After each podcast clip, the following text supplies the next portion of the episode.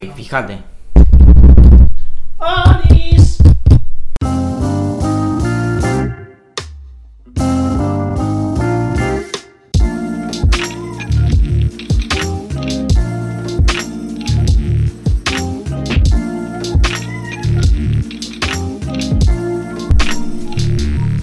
Bienvenidos a Idea Millonaria. Finalmente el cuarto capítulo.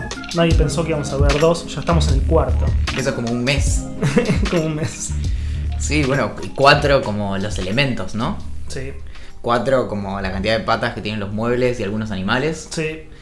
Cuatro como la cantidad de grupos de funciones que tienen las máquinas para pasar las tarjetas de crédito. Apa, no lo sabía. Esta es mi preferida, la que viene ahora. Sí, y en, y en muchos teclados el 4 cuando apretás Shift es el signo de dólares. Yes.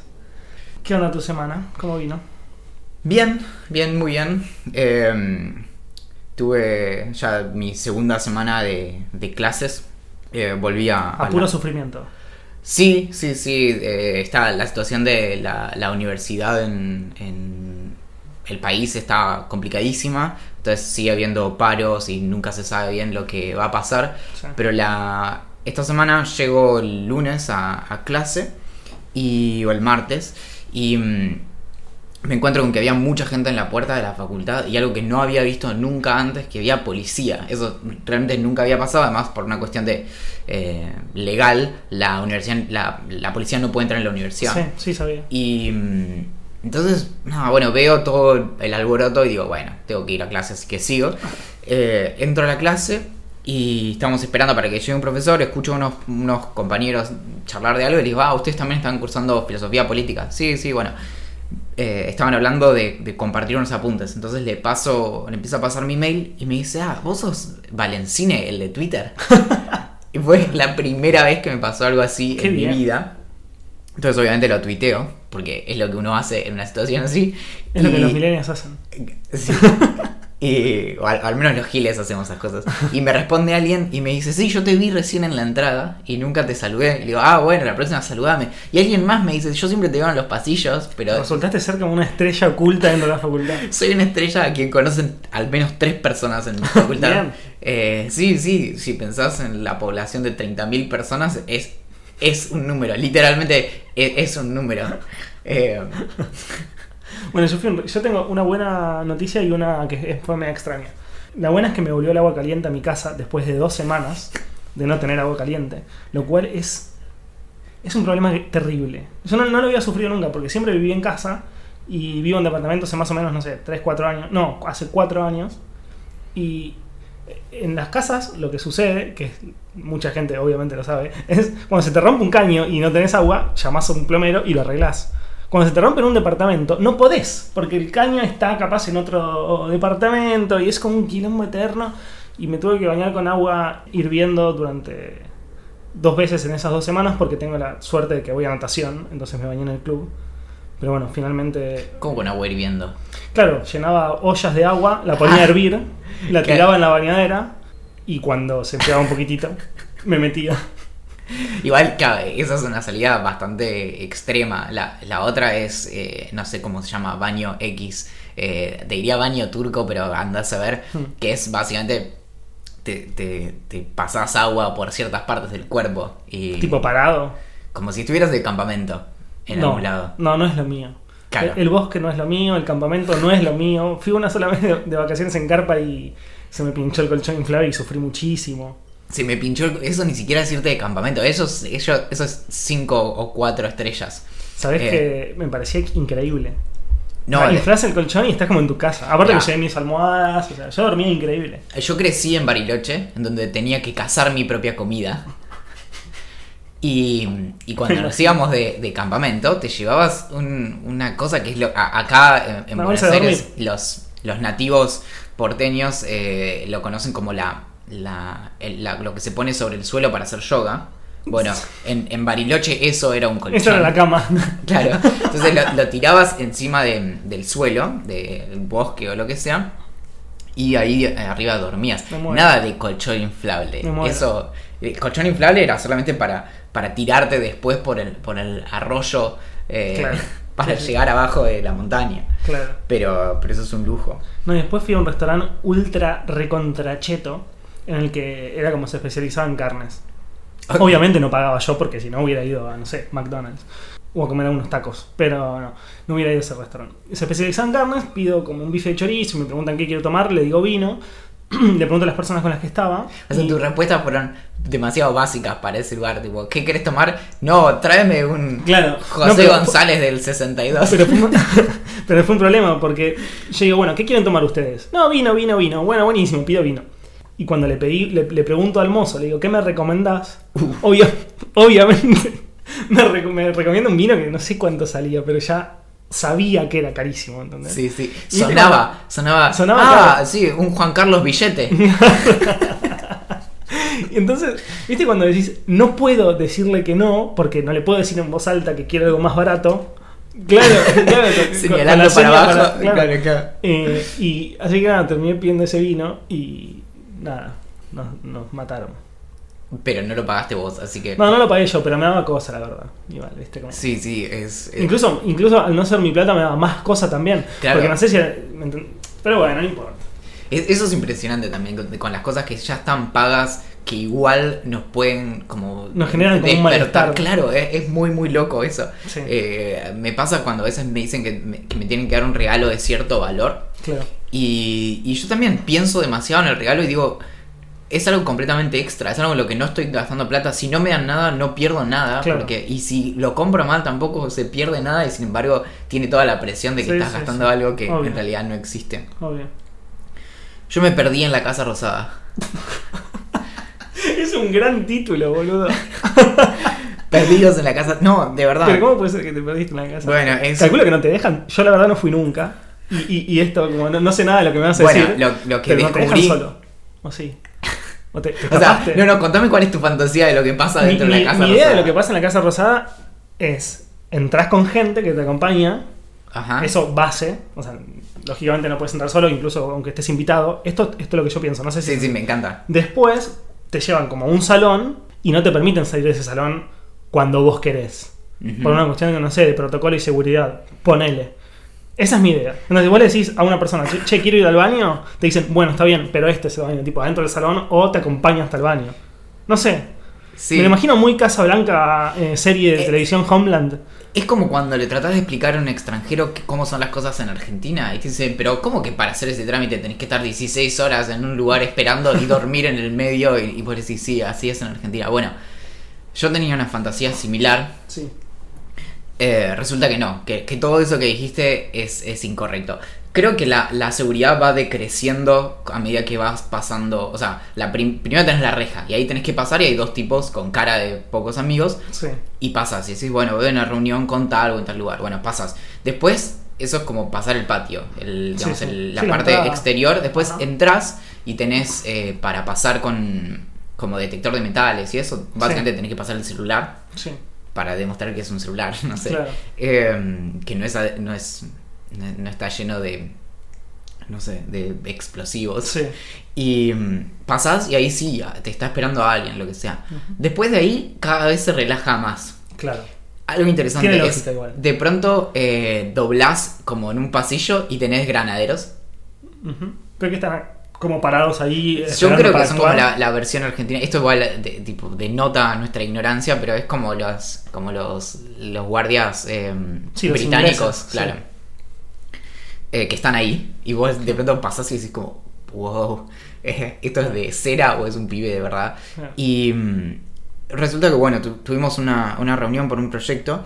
Y cuando termina la reunión, ya era tarde, era tipo 6, y entonces ya no, se, se habían ido todos a sus casas y demás. Entonces empezamos a bajar una escalera y seguimos bajando y de pronto decimos como, che, pará. Y habíamos llegado como a un subsuelo que era una especie de como mega depósito lleno de cosas y no había nadie.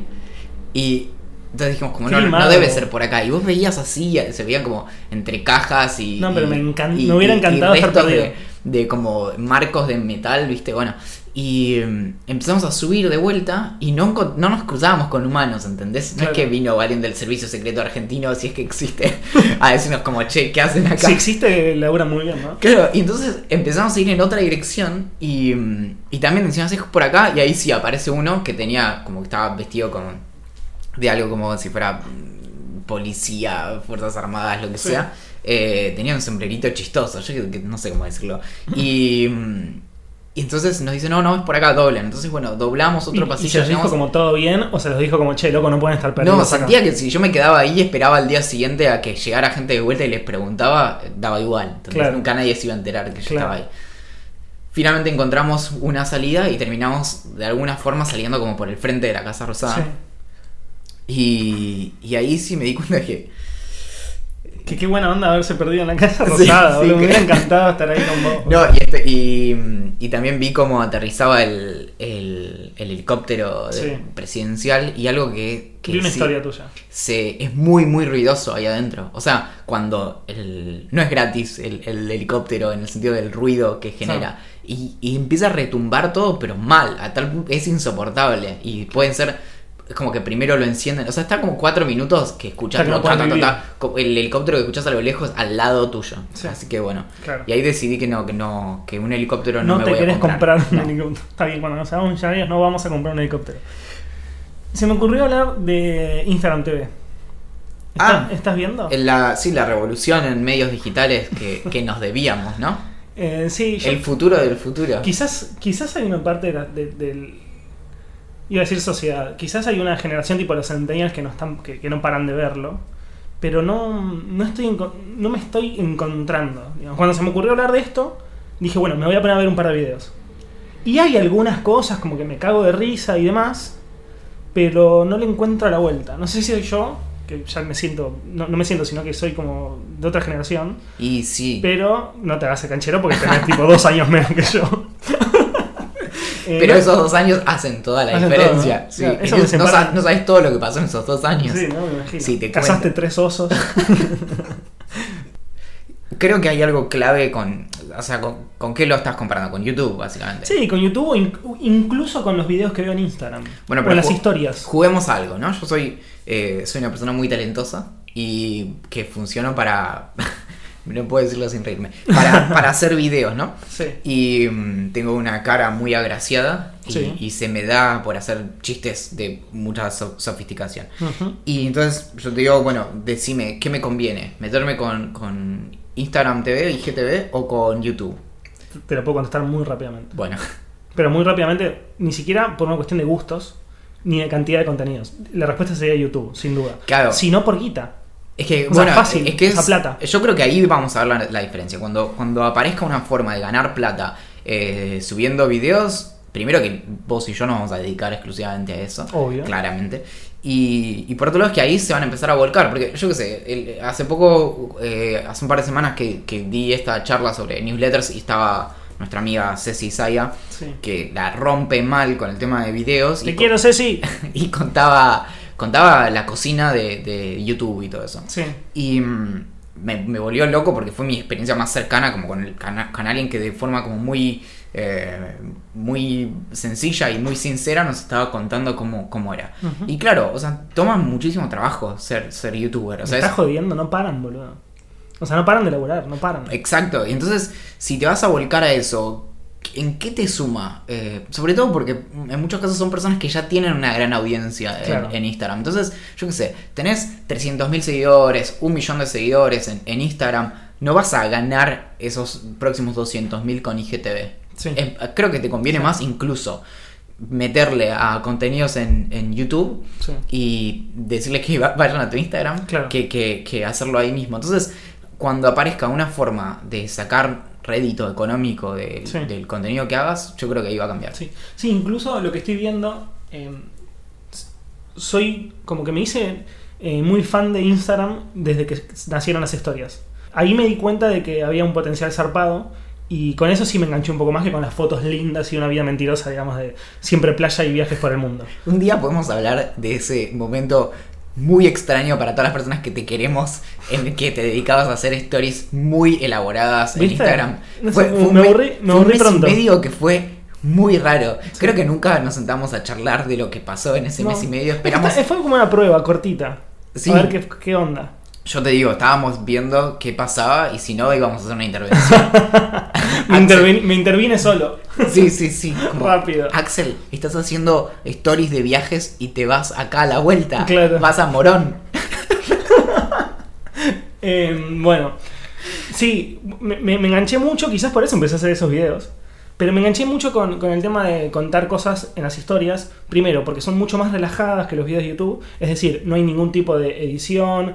En la mayoría de los casos, ¿no? En muchos hacen, hacen ediciones que son increíbles. Y funciona mejor que esté menos editado. claro, obvio Las, que funciona las mejor. marcas hacen videos que parecen más chotos Sí. para que parezcan más orgánicos Claro. que producidos Claro. profesionalmente. Sí, sí, o gente que cuenta su vida en muchas historias. Entonces, en vez. Lo que yo dije es, bueno, la gente que hace que sube 25 historias contando una anécdota de su vida o lo que le pasó en su vida y demás, se van a ir automáticamente para Instagram TV. Digo, es- es- me parecía como muy lógico. Si Instagram TV te permite subir 10 minutos y vos estás subiendo una historia que en total, sumando cada 15 segundos, te termina durando 5, Claro. calculo que te va a salir a Instagram TV. Bueno, no pasó. La gente que hace esas- ese tipo de historias, se me- el, el primero que se me viene a la mente es la faraona, Martín Sirio, eh, no, no, no, no pasó de, de- de las historias a Instagram TV. No, y sigue haciendo sus contenidos largos en YouTube. Claro, Pero además, pensá que no es solo el contenido largo, sino que eh, las stories se evaporan. Y eso también te genera como una cuestión muy relajada al momento de hacer contenido. Decís, Sí. si es malísimo, bueno, es malísimo durante sí. 24 horas y ya está. Sí, Salvo que lo quieras. me, me pasa a mí, a vos creo que también lo hemos hablado. Te sacás una foto, no está tan buena, la subís a las, a las historias y, y desaparece. Y capaz me, me mandan un mensaje cagándose de risa y nada más. Y la historia también llama inmediatamente a la conversación.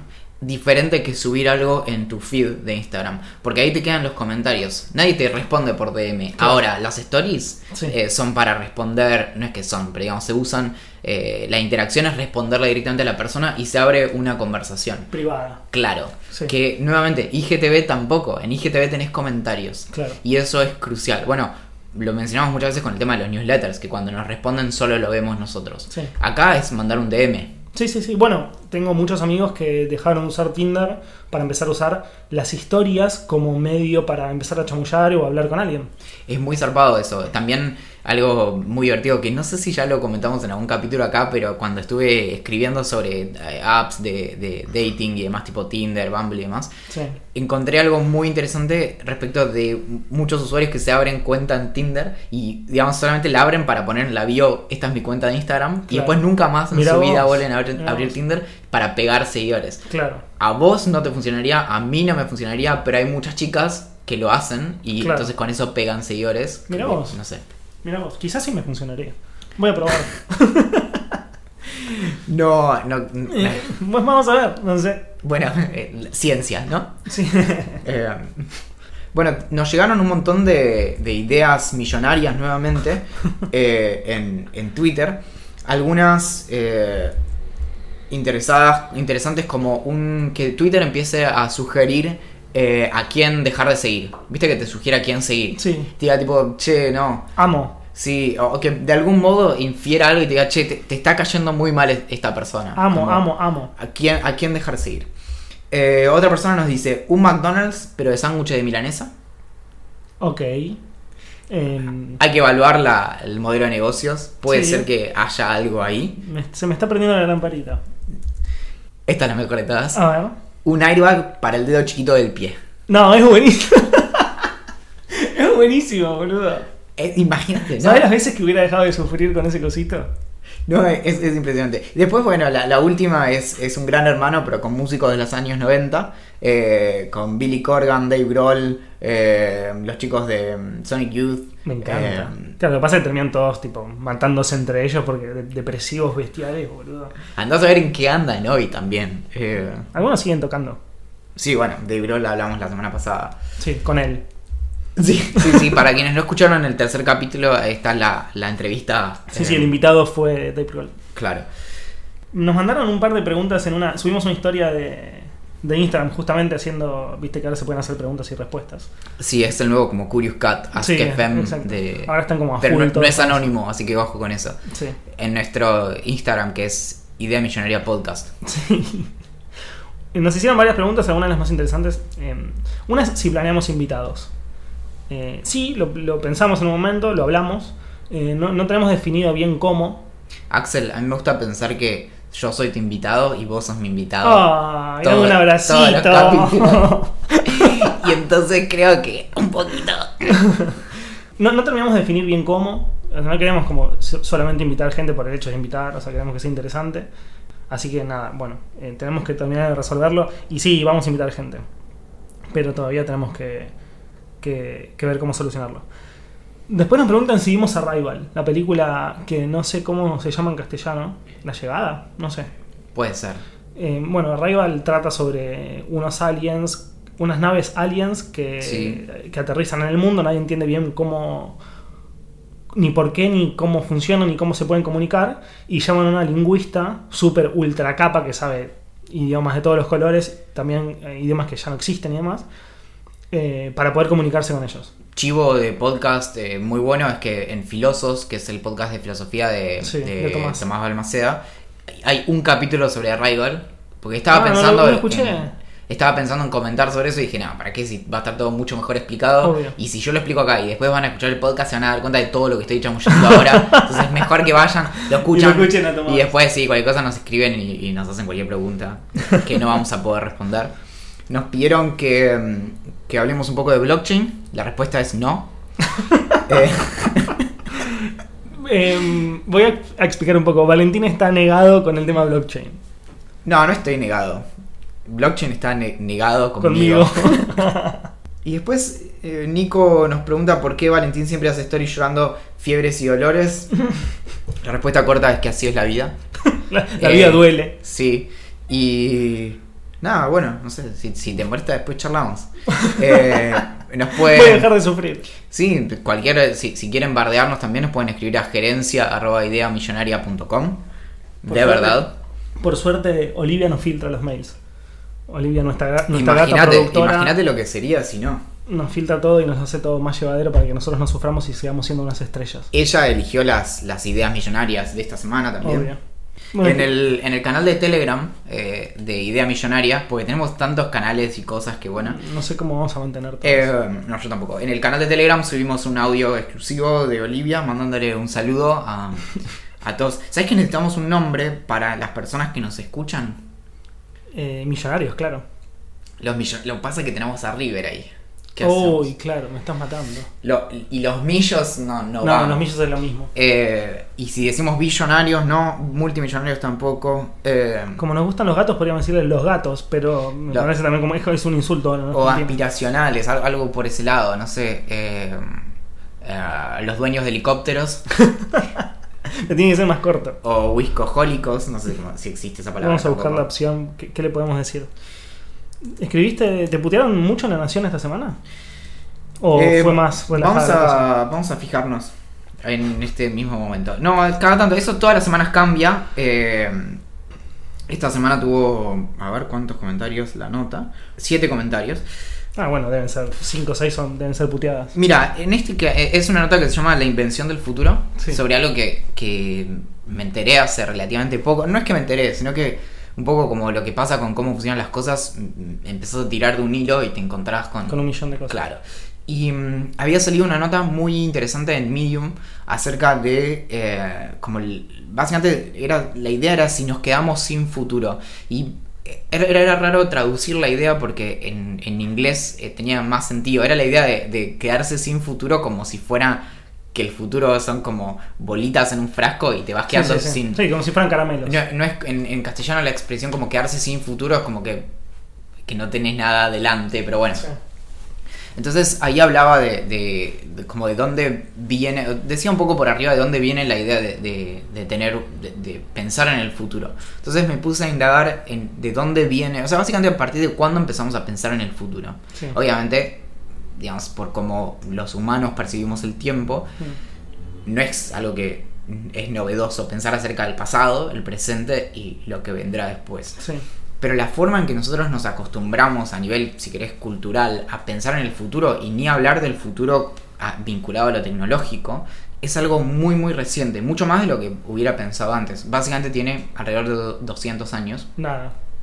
Y tiene mucho que ver con lo que pasó a partir de la, de la lo que se llama las revoluciones científicas o la revolución científica y sobre todo la revolución industrial. Claro. Que es que cuando aparece la electricidad y aparece, la, o sea, se madura la- lo que sería la ciencia de la química, Mm. eh, empiezan a aparecer cosas muy, muy diferentes y empieza a, a crecer el imaginario alrededor del el progreso de la sociedad vinculado a los aparatos que usamos. Claro.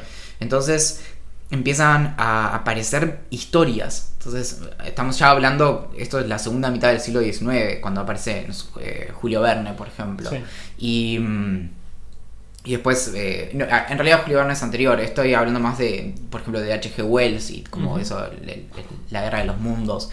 Y, mm, y todas como ideas vinculadas a esto, como a las máquinas. Entonces empiezan a aparecer un montón de, de ilustraciones. Y hay una que es la que está en la nota, que es eh, de 1828, en donde hay un montón de máquinas rarísimas, como aparatos voladores y es una suerte como de eh, helicópteros y cosas así.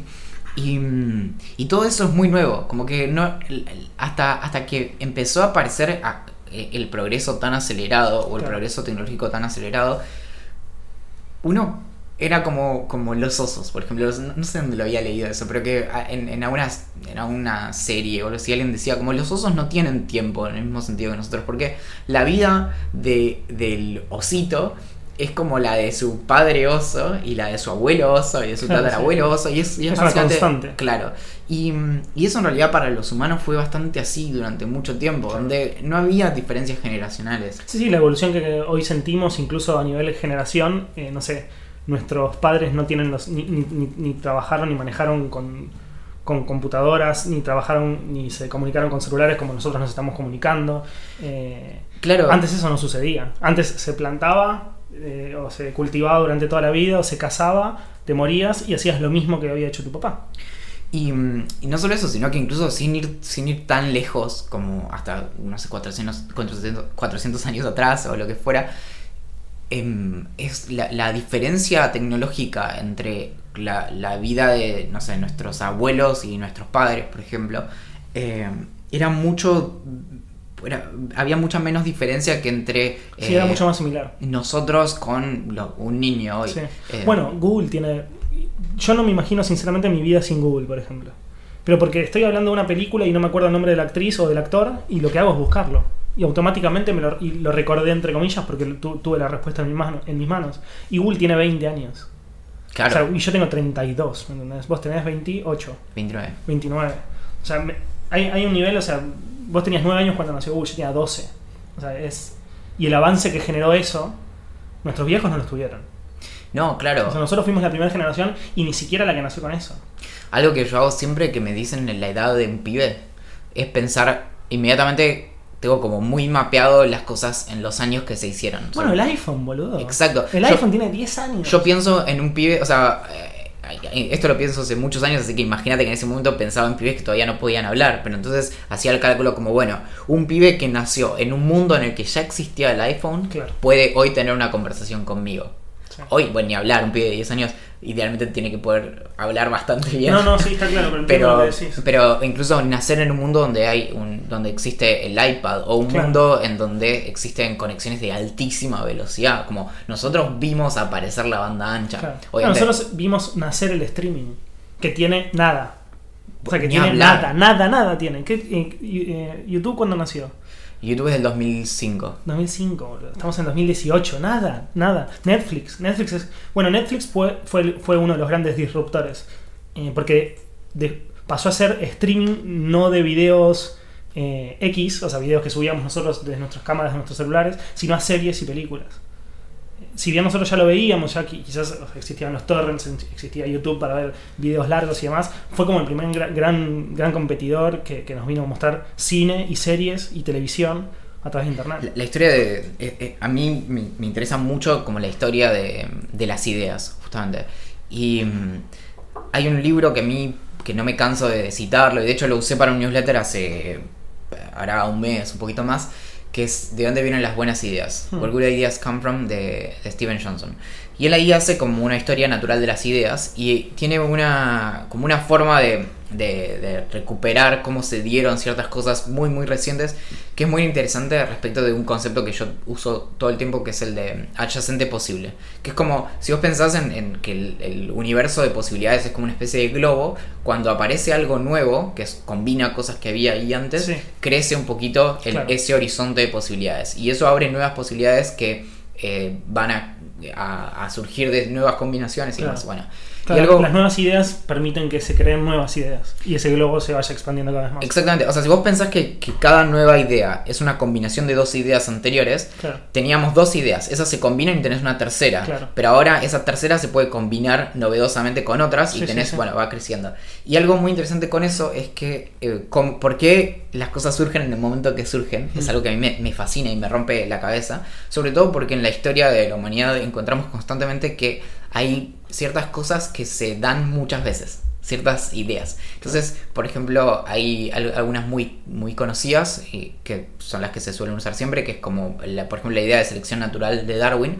eh, 20 años después la tiene otro tipo también, que se llama Wallace, y eso hace que, que Darwin se apure a publicar su obra. Sí. Y pasa lo mismo con el cálculo entre Leibniz y Newton, y así con muchas cosas. Entonces, ¿por qué YouTube surgió en el momento que surgió y no antes? Bueno, porque y es- lo loco es que vos en- te fijas que en lo concreto surgieron varios posibles YouTubes Sí, sí. antes. Sí. ¿Por qué no funcionaron? Porque YouTube justo aprovechó una tecnología que acababa de salir, que era la compresión de video de Flash. Claro. El FLB era. El, era el, el- La extensión. lo que lo, lo claro era el- el codec corría sobre FLB que es el paquete y mm, entonces eso hizo que se, se, se volviera mucho más sencillo hacer streaming Claro. entonces por eso antes vos tenías no sé Real Media por ejemplo Sí, y, sí. o usabas de WMB que era de Sí, bueno, videos pesadísimos y que no funcionaban a la hora Claro, de y- datos con conexiones tanto más lentas que, que hoy. Claro, y esto hacía, básicamente hacía muy fácil que te cargue muy rápido el video y lo pudieras ver. Eso es lo que. Entonces, ¿por qué funcionó YouTube y no otro? ¿Por qué antes de Facebook estuvo Friendster y, y quebró? Y fracasó. O, o MySpace o lo que sea. Entonces, es muy interesante cómo a veces algunas cosas surgieron antes, pero necesitaban otros Otra buena componentes. idea. Claro. Y el, y el último que me parece muy bueno también es la, la computadora como, o protocomputadora de Charles Babbage, que era una computadora básicamente mecánica y que no tenía la, la ventaja de la electricidad. Y entonces surgió, nada, 150 años eh, antes de, de su tiempo. Ahora no recuerdo exactamente el, el, el año de la, de la máquina. Mm. Entonces él lo usa también como ejemplo de algo que, que se adelantó a su época y por eso no prendió. Y por eso hay muy buenas ideas que, que, que le faltaba un poquito. Sí, sí, sí, sí. sí faltaba otro, otro desarrollo que le permitiera explotar. Claro. Y mm, bueno, y respecto a esto de- de- del futuro y de pensar en el futuro y todo eso, es que realmente no es algo como muy muy novedoso que nosotros nos obsesionemos como como podría ser con los supersónicos Claro. o cosas así.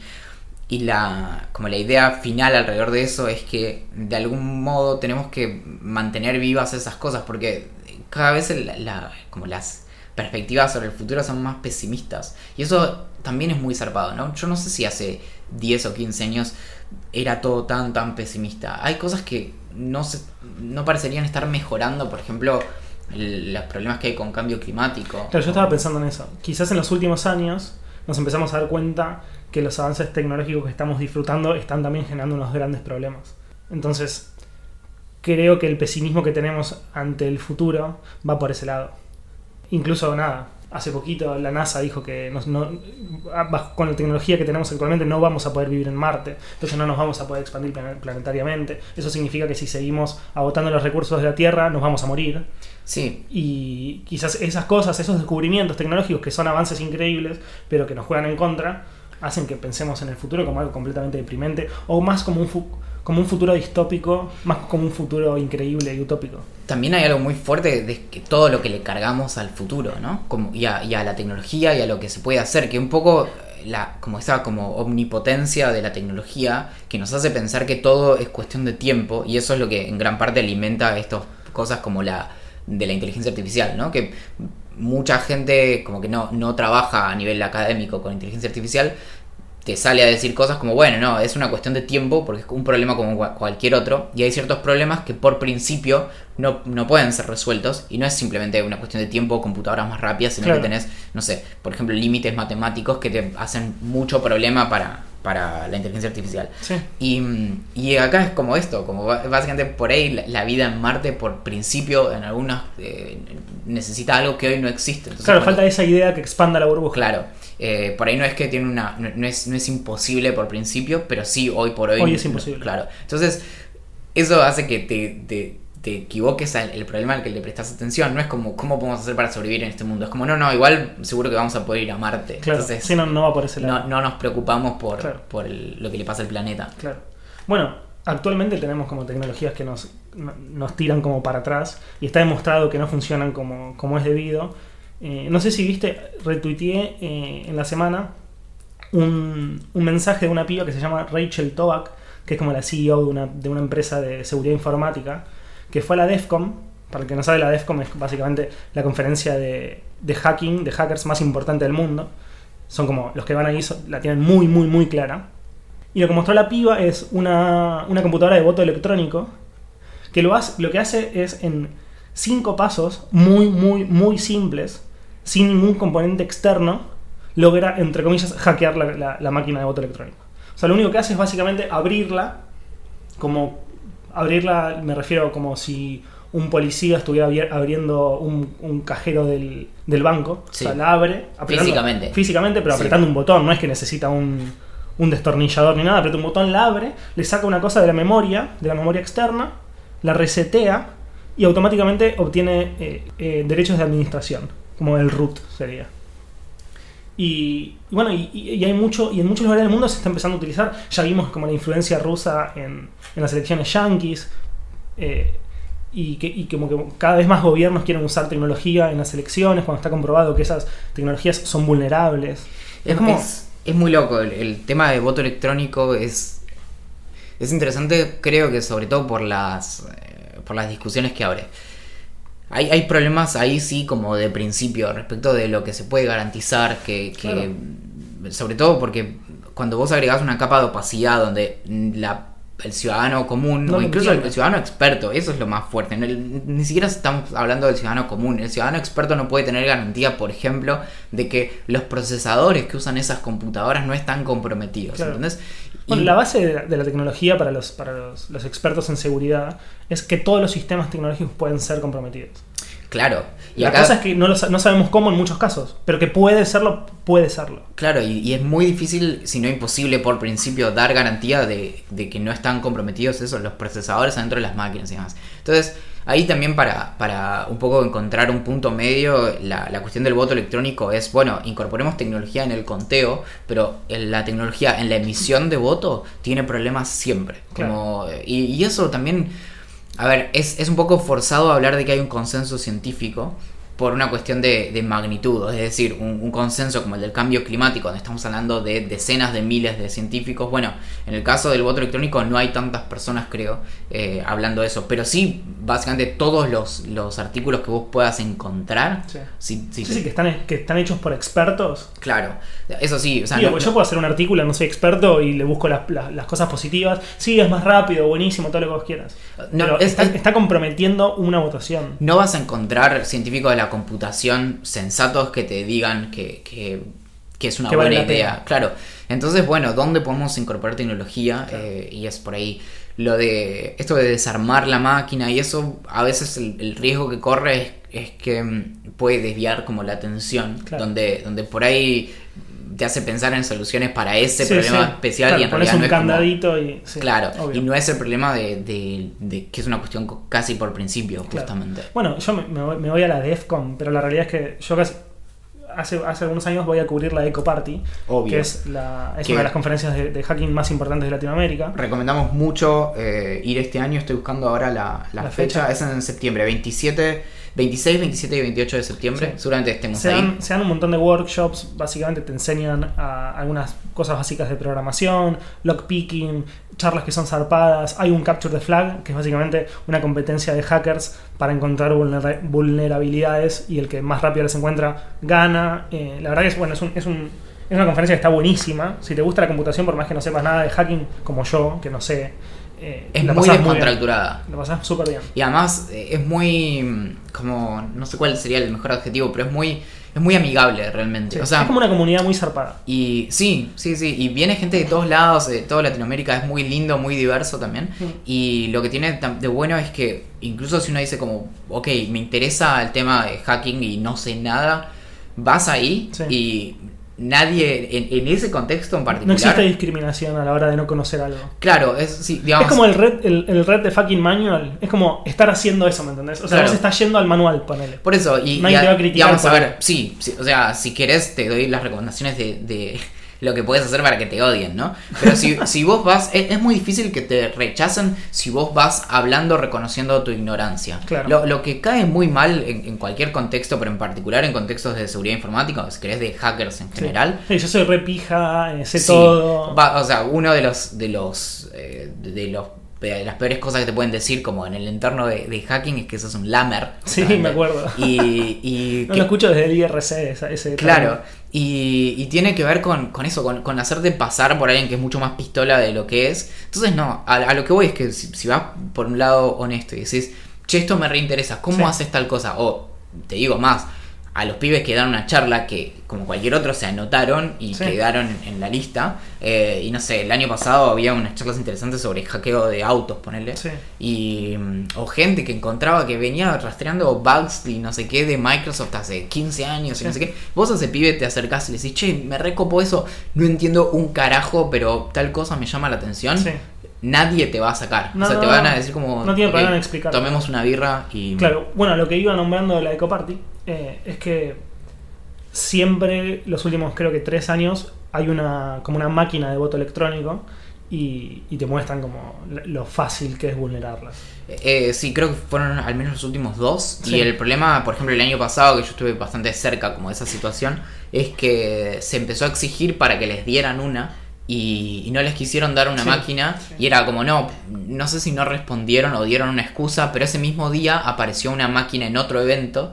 Así que fueron al otro evento medio como encubiertos Claro. y e hicieron algún, algún quilombo Bueno, ahí bien, también. bien hackers. Sí. La, se puede comprar entradas para la, para la Eco y lo recomiendo Sí, sí seguro que algún día vamos a pasar. Está buenísimo. Sí, obvio. Sí, para, te quiero, quiero recomendar una banda. Esto no significa que vamos a recomendar bandas todos los, todos los eh, domingos o todos los nuevos capítulos O sí. que podríamos. Pero Porque si lo, lo hacemos- lo hicimos la semana pasada, lo hacemos esta semana si se cumple la tercera, y la hagamos. tercera, y ya estamos ahí. Claro. Sí. Eh, conocí hace bastante tiempo una banda de pibes, creo que tienen alrededor de 24 años, mendocinos que se llama Usted Señálemelo, que me voló la cabeza porque principalmente me compró porque la voz del cantante es similar a la, de Cerati y yo amo profundamente a Cerati, entonces dije, bueno, le voy a dar una oportunidad. No solo escuché como bandas nuevas durante mucho tiempo porque me canso. No me gusta escuchar música, rock en, castellano, entonces como que no le doy muchas posibilidades en general a la música nacional. Eh, eso no significa que esté bien, es lo que me gusta. Y, mm, tiene unas letras zarpadas y, una música muy llevadera. Una de las cosas más interesantes es que es muy difícil en Argentina triunfar siendo músico del interior del país. Y ellos triunfaron en Mendoza, donde hay una escena musical que es zarpada, pero sin venirse a Buenos Aires. Que es lo que hicieron muchísimas bandas, no sé, de Santa Fe, de Rosario, tipo indios. eh, que triunfan recién cuando pueden llegar acá y hacerse conocidos acá. Como que llegan a un tope en su, en su provincia natal de, de que lo conocen todos y demás, pero la movida es muy chica, entonces no se pueden expandir. Se mudan a Buenos Aires y ahí es cuando, entre comillas, triunfan. Y ellos no, ellos se quedaron allá, triunfaron desde allá, sacaron dos discos zarpados, muy diferentes uno a otro. Tienen temas que, no sé, ponele, son muy, muy cercanos al quizás hasta el folclore y otros que son Mm. eh, super ultra rock con distorsión. Eh, está muy, muy, muy buena, la super recomiendo. La tenés que escuchar, si no la escuchaste todavía. Bien. Bueno, ellos los podemos entrevistar. Obvio. Ah, queríamos eh, saludar a Gonzalo Fernández que se ganó. Bueno, hay que contar esta historia. Historia larga. Hace un tiempo, con Axel teníamos otro podcast. Podrá- como si estuviéramos engañando a alguien.